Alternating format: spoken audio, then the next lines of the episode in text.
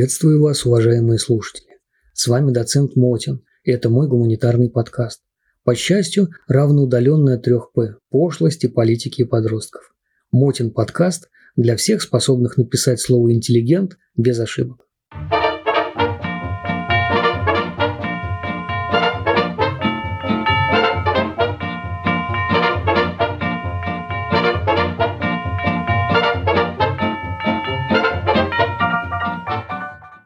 Продолжаем изучать следы истории в различных аспектах. Поговорим о конкретике типичного. Контекст исторического дискурса обыкновенно задается действительностью, когда нужно оценить прошлое, дабы осознать свое место в настоящем. Предков неприятно удивил бы интерес ученых к их окаменевшим фекалиям, ведь грядущим поколениям храма оставляли. Раньше хроники описывали деяния королей, героев и святых. Ныне же каждая социальная инфузория мнит себя туфелькой от лабутена и сама себе блогер. Вместо истории инста-сторис, негодные покушения на захламление вечности типовым контентом. Благодаря СМИ жизнь превращена в сплошной мутный поток неосознанного бытия. Иными словами, следов и охотников наследить масса, но все сходны до степени смешения, практически неразличимы, ибо обезличены. В такой обстановке неочевидности историку потребны не столько приемы идентификации, сколько таланты диагностики и атрибуции, которые есть поиск типичного в рыхлой совокупности типового. Это предполагает присутствие внутреннего убеждения, своеобразного инстинкта истины при оценке доказательств. Выходит, уже на стадии фиксации следов криминалистический детерминизм должен почтительно уступить место методам менее точным и материям более тонким. Подобно тому, как глазу художника не дано запечатлеть движущихся предметов, эстетика истории в ее статике, вечных ценностях, а все приходящее – тенденциозный декор. Издавна считалось выгодным шарлатанствовать, угождая временной конъюнктуре эффектно приносить в жертву временные закономерности, отождествляя их с совпадениями, выдавая симптомы за синдромы. Взять хотя бы нынешний ассортимент наукообразного кича – поп-хистори, фолк-хистори, альтернатив-хистори, etc. И все же в исторической перспективе заказные покровооблачения и покровосрывания равно обречены на забвение. Или на проклятие, как случилось с кликушами перестроечной эпохи а нравственная чистота будет вдохновлять и далеких потомков. Достоинство исследователя я вижу не столько в отстраненной объективности, сколько в добродетелях совестливости и смирения. Поменьше любить себя в искусстве. Совесть выше рефлексии. Это Светловское «Как я встану перед миром», как он взглянет на меня. В данном плане яркий пример летописцы. Осмелюсь предположить, что история Руси написана внутренними иммигрантами, иноками, чуждыми политики, успеха и самореализации. Конечно, события в их изложении смешивались с легендами, знаменями и слухами. Тем не менее, слухи эти были в известном смысле срезом общественного мнения. Словом, летописная традиция скорее верна, нежели точна. Дух времени в ней не засорялся бухгалтерией фактов. Задача историка состоит в установлении конкретики типичного. Чрезвычайно сложно нащупать срединный нерв эпохи, но, полагаю, только так уясняют субъективную сторону деяния в истории Осовском ключе. Михаил Пришин определял тип как общественную кристаллизацию бывшей некогда индивидуальности. Конец цитаты. К примеру, трагедия Раскольникова экстраординарная и контрастирует с типовым антуражем Достоевского Петербурга. А вот история Распильщикова, питерского доцента-потрошителя, напротив, пугающе типична для эры вяло текущего прорыва – она однозначна и одномерна. Это дикость в высшей степени концентрации, вобравшая в себя и постановочный патриотизм, и ряженую науку, и ролевые игры, и 50 оттенков адюльтер-волонтерства. Иллюзорная жизнь, шоу-смерть, менеджмент преступления и маркетинг наказания. Любопытно, насколько виновен Наполеон Бонапарт в обоих убийствах. Что на это скажут историки, реконструкторы и криминалисты? Каждый хочет оставить после себя житие или хотя бы некролог но никак не анкету. Дух эпохи невозможно почувствовать, не зная отношения живших тогда людей к небытию. Моменто море настраивает вектор незряшности жизни, ибо от жизни следы, а у смерти признаки. Припомним расхожую фразу «В моей смерти прошу винить мою жизнь». Как говорил Василий Ключевский, Природа рождает людей, жизнь их хоронит, а история воскрешает, блуждая по их могилам. Конец цитаты. Следы запечатлены и в приметах умирания, кризиса, инволюции как процессов, где смерть – фатальный результат. Необходимо различать ориентирующие и достоверные признаки смерти, тоже в анализе упадка империй и цивилизаций.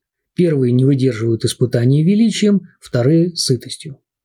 Симптоматика деградации безотносительно к месту и времени, как, впрочем, и характер суправитальных реакций почившей империи – когда ее тщатся восстановить в отдельных проявлениях, реконструировать техноуродливо, продукт непременно напоминает голема или монстра Франкенштейна. Итак, мертвое есть следовоспринимающий объект, тогда как живое – следообразующий. Получается, история нерукотворно писана на саване биологической антропологии, подобно чуду Туринской плащаницы. Наконец определимся, чем считать след. Или он доказательство в чистом виде, или только источник доказательств.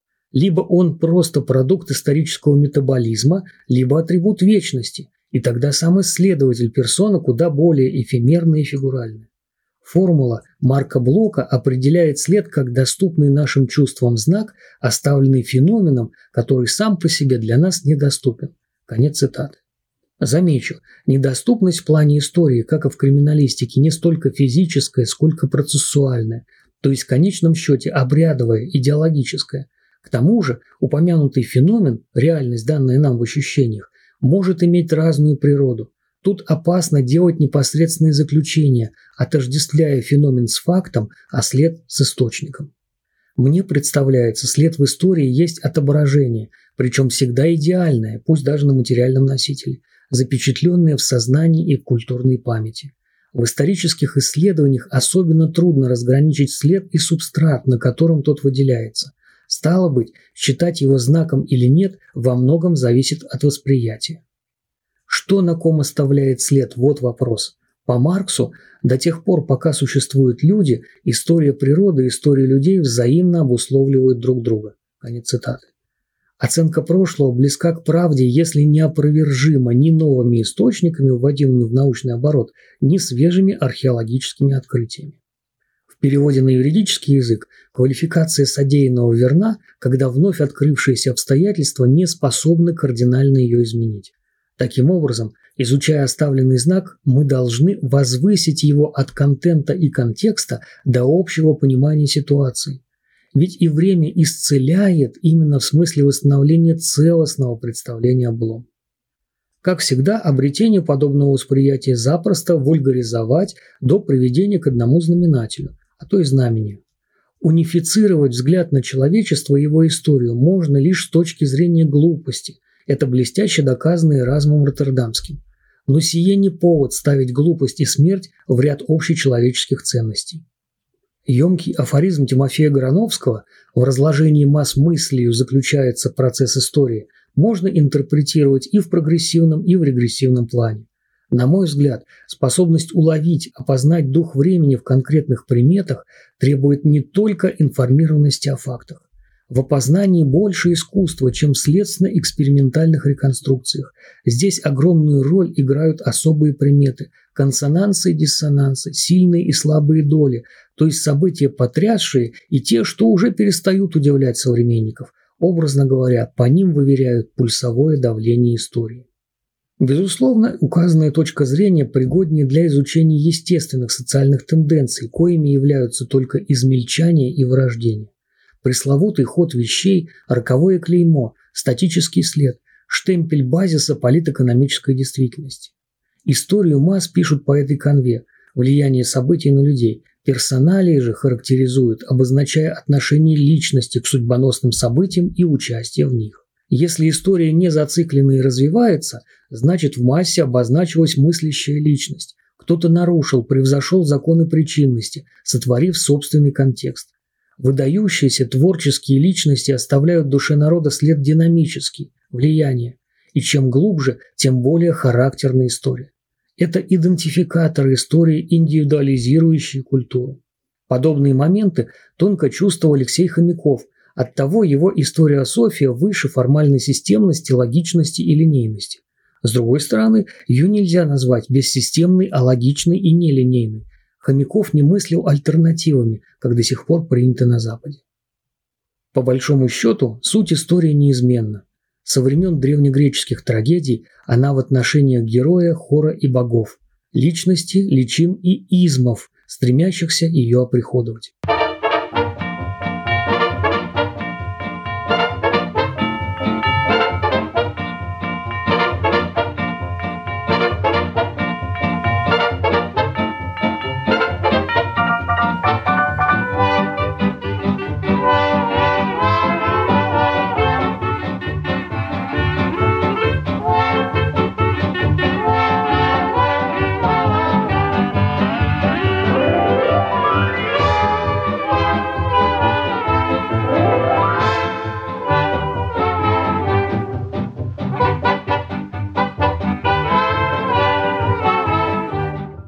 Напоминаю, вы слушаете Мотин подкаст. Голос из прошлого века о том, что актуально в веке 21.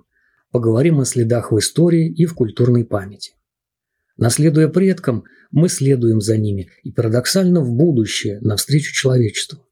Но какой наследник из ведущего следствия по делу наследодателя? Кто все-таки историк, эксперт, присяжный, судья, медиатор или медиум? Не делает ли историю посредственной опосредованность обилием несознаваемой информации? Актуальное отделяет и отдаляет нас от вечности. По Анри Бергсону, как только действительность сотворит из себя нечто непредсказуемое или новое, она бросает свое изображение позади себя в свое неопределенное прошлое. Конец цитаты. Возражу. Действительность имеет тварную природу, сама же не творит. Действительность есть опошленная обыденностью реальность, дагеротип реального, оборачивающийся то позитивом, то негативом, сообразно углу зрения. Признавая провиденциальный характер истории, мы скорее будем ориентироваться на неприходящее, следовательно, превосходить законы, коль скоро те регулируют лишь механизмы инволюции и траекторию падения. Мода на пророчество от утраты чувства реальности – в действительности пророчество на слуху там, где ее считают хаотичной. Профетизм редко оптимистичен, ведь прогресс – это мечта, а не пророчество. Да и прорицание не откровение. Пророчества всегда сбываются задним числом, в таком виде и сбываются массам. Важно не ожесточиться злобой дня, дабы за частным не проглядеть общее. На пути исследования главное избегать упрощений, геометрической схематизации истории, сведения ее к параллелям и нагромождением дополнительных построений, политизированных спекуляций и универсальных технофилософских мультиварок смыслов. Негоже превращать знаменитый хайдеггеровский дизайн в броский словесный дизайн, как ранее психоанализ опошлили до голливудской фрейдятины, объясняющей типа все. Мыслительные контрафакты несуразное обобщение и фальшивая актуализация, искушают доступностью. Тем опаснее путать исторические труды с обвинительными заключениями. Не менее велик соблазн впасть в экзегезу, а истолкователя текстов сделаться собственником стилизации, метаистории, авторских эксклюзивных миров. Неспроста столь популярны лживые саги а-ля Паттериана или Средиземья. В годину тотальной цифровизации, когда бытие опережает сознание и мир скатывается к виртуальной фикции, ложь и лицемерие уже именуют цифровым интеллектом, чувство реальности поддерживается исключительно памятью. Инстинкт культурного самосохранения проявляется в тяге к подлинному, а оно, настоящее, всегда в прошлом. Это неоспоримо, как преюдициальный факт. История тем именно отличается от процессов природы, что в ней явления не повторяются, и происходящее остается для нее лишь воспоминанием. Культурной памятью усложняется архаика и реставрируется облагороженный образ. Прошлое не всегда прошедшее, оно живет в нас, как у Тютчева. «Я встретил вас, и все былое в отжившем сердце ожило». И вот слышнее стали звуки, не умолкавшие во мне. Конец цитаты. Былое – это прошлое, которое не прошло. А утраченные моменты – суть пробелы, требующие восполнения без разрушения гармонии. Поэтому некоторые из них тактично заполняются молчанием. Новое есть хорошо забытое старое, отнюдь не банальность. Правда, в новизне сложно порой отличить дух истории от душного ретро-амбре. Так, искусственные потуги казенного мифотворчества, тегирование и брендирование истории глубинным народом и всяким можем повторить делают нынешние скрепно-державные панигирики антиисторичными и антинародными. Разумеется, я далек от декларации партийности криминалистики, тем паче истории. Однако и старый принцип «чья страна, того и вера» нельзя сбрасывать со счетов, постигая нечто слишком человеческое. Арон Гуревич признавал презумпцию инаковости постулатом исторического познания. По моему убеждению, проблема не в инаковости, но в осознании родства искомой культуре. А историк всегда исследует культуру, занимаясь ли персоналиями, артефактами или событиями. Не ощущая этой духовной, почти мистической современности, как в романе Тима Пауэрса «Врата Анубиса», грех покушаться на расшифровку символики следов. Родная быль всегда ближе, открывать ее более ответственно и перед собой, и перед предками. Критическое направление в историографии будет первенствовать, покуда не изживет себя подражательность. Следовательно, народность истории – необходимая стадия синтеза коллективной памяти и национальной культуры в память соборную. Отмечу, наиболее проницательные из зарубежных ученых на пути к осознанию важности культурной памяти как камертона историзма и роли соборной личности в ее формировании. История есть достояние человечества, единство с которым нам всем однажды предстоит осознать. Вопросы соразмерности памяти и истории напоминают мне споры об отличии присуществления от притворения. Снова дефиниции. Если рассматривать память как физиологическую функцию мозга, история неизмеримо выше любой памяти. Наоборот, признавая последнюю вселенским хранилищем знания и опыта, историю следует считать одной из кладовых, откуда можно извлекать информацию под стать средством обнаружения и фиксации. Как видим, Второй подход рискует стать откровенно технологичным и самонадеянно самодостаточным, как все технологичное. Камень преткновения в селективности памяти, особенно исторической. Секрет ее до сих пор не раскрыт. Эта селективность и позволяет уповать на суд истории. Вероятно, истина откроется даже судом не истории, а над ней, что и произойдет в судный день. Согласно парадоксу Владимира Тендрякова, история – наиболее динамический процесс в природе. Историческая же наука, увы, едва ли не самая статичная из всех наук. Конец цитаты. В моем истолковании статичная, ибо так или иначе ориентирована на деяния надисторических личностей. Словами Петра Лаврова, это мученики, легенда которых переросла их истинное достоинство. В их уста вложат лучшую мысль, до которой доработались их последователи. Они станут недосягаемым идеалом пред толпою. Конец цитаты. В массах человечность присутствует в следовых количествах, а так называемое общество не более чем след соборного человечества на Земле. Поэты, мудрецы, святые, революционеры всех времен и народов духовно родственны и преемственны. Они вселяют надежду на существование человечества, которое и есть олицетворенный прогресс. Иными словами, образуют постоянную составляющую исторического тока, в то время как прогресс безличный, но видимый, научно-технический, формирует его переменную величину и обнаруживается в толще масс. Получается, массы одновременно являются и следообразующим, и следовоспринимающим объектом, а сугубо следоведческое их изучение ограничивает историю социальным компонентом в ущерб гуманитарным. Я уверен, общий исход в истории осовском притворении всех исторических дисциплин – подобно тому, как юридические отрасли дорастут когда-нибудь до первоисточника – теории государства и права. В культурной памяти живет и он. История же, увы, все чаще довольствуется хроносом. Не стоит смешивать детализацию с мелочностью и не сводить поэзию антропологии до прозы и фразы. История, по моему мнению, о вечно живом, а не про отжившее. На сегодня, пожалуй, все. Вы слушали Мотин подкаст. И вот вам итоговая фраза. Прошлое всегда присутствует в настоящем как настоявшееся и потому настоятельное. Пожалуйста, подумайте об этом. Терпение вам, мужества и выносливости в годину вяло текущего прорыва и невыносимой стабильности. Искренне ваш доцент Мотин.